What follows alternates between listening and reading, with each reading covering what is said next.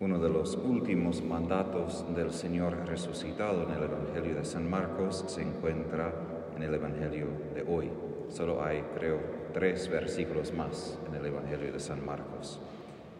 Vayan por todo el mundo, anuncien la buena noticia a toda la creación. Jesús dirigió su ministerio más que todo los judíos, a los tribus perdidos de Israel del norte, por esto vivía en Galilea del norte y también visitaba lo que hoy sería Líbano y otros países como Siria. Pero ahora resucitado Jesús está dando a los apóstoles una misión de ir a todo el mundo, incluso a los paganos. Otra vez, por nosotros esto ya es muy normal, por los judíos eso no fue normal. Esto fue simplemente una profecía o unas profecías del Antiguo Testamento que en el futuro los pueblos paganos van a reconocer a Dios como el Dios del universo y ellos iban a venir a Jerusalén. Pero no contó cómo esto iba a pasar.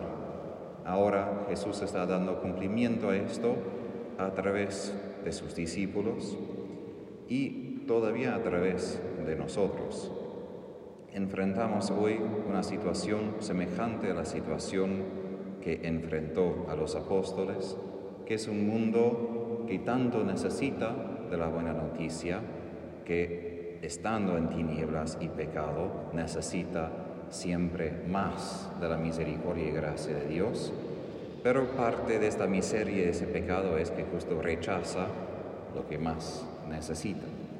Y en la primera lectura escuchamos que Pedro y Juan, después de haber hecho este milagro, esta señal frente de todos, que el hombre paralizado ahora puede saltar y puede caminar, los sumos sacerdotes no pueden negar esto, pero al menos quieren que los apóstoles no digan nada sobre Jesús.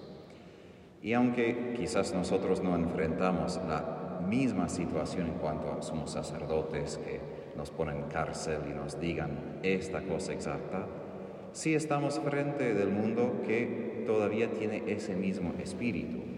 El mundo no puede negar la existencia de la iglesia, no puede negar que nosotros tenemos una misión, no puede negar que ayudamos a los pobres, un montón de cosas. Pero si el mundo quiere que caemos sobre Jesús, el mundo sí quiere que no prediquemos abiertamente sobre Él, porque dice nosotros somos unos oscurantistas, unas personas del medioevo que queremos simplemente poner un yugo sobre los demás. Y obviamente no estamos aquí para imponer ni volver simplemente al pasado, pero como dice la lectura, que los sumos sacerdotes terminantemente les prohibieron debemos terminantemente seguir hablando de Jesús. Y obviamente hay maneras de hacerlo y Santo Tomás de Aquino dice que no es verdad que siempre tenemos que predicar a Jesús a todas las personas que vemos, porque no siempre es un momento oportuno, ni vemos en los hechos de los apóstoles que los apóstoles dijeron a cada persona que vieron.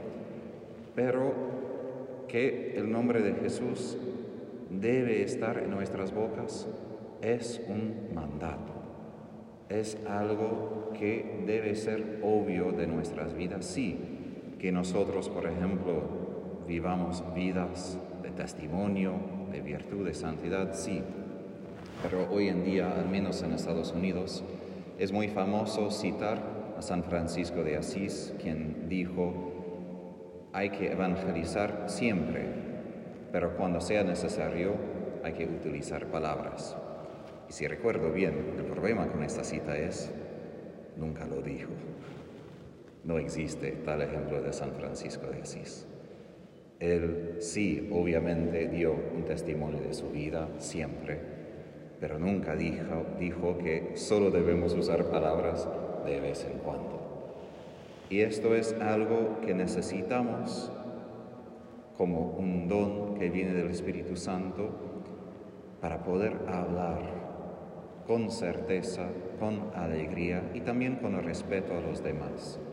Digo esto porque parte del efecto de Pentecostés en el libro de los Hechos de los Apóstoles es que apóstoles que al momento de la prueba, la crucifixión, se callaron, se huyeron, ahora pueden hablar abiertamente. Y aun como dice Lucas hoy, que Juan y Pedro estaban, eran personas poco instruidas y sin cultura. Bueno, es decir, no tenían mucha educación, no tenían entrenamiento en las escuelas rabínicas, pero todavía podrían persuadir y podrían dar ese testimonio. Entonces nosotros también, en medio de nuestro miedo, en medio de una cultura que no tanto quiere escuchar, que permite que hagamos muchas cosas, pero que no hables de Jesús, por favor, necesitamos la gracia que viene del Espíritu Santo. Porque evangelizar no es simplemente decir su nombre o esforzarnos a hacerlo, sino de corresponder al Espíritu Santo que abre el corazón para que la boca pueda proclamar lo que el Señor ha hecho en nosotros, en Jesús, y quiere hacer todavía en todo el mundo. Y si el mundo va a mejorar, y eso es gran pregunta si va a mejorar, depende en parte de nosotros. Obviamente hay muchas personas en el mundo, muchos en la iglesia, pero nuestro rincón del mundo mejora sí cuando problemas prácticos se resuelvan, pero eso se van a resolver primero con fe, si Jesús está presente. Porque cuando Él está presente y cuando su pueblo cree en Él, su luz y su resurrección empieza a hacerse presente más y más entre nosotros. Que el Espíritu Santo fortalezca nuestros corazones con este don de hablar abiertamente de Jesús para compartir esa buena noticia y obedecer el mandato del Señor. Vayan por todo el mundo, anuncien la buena noticia a toda la creación.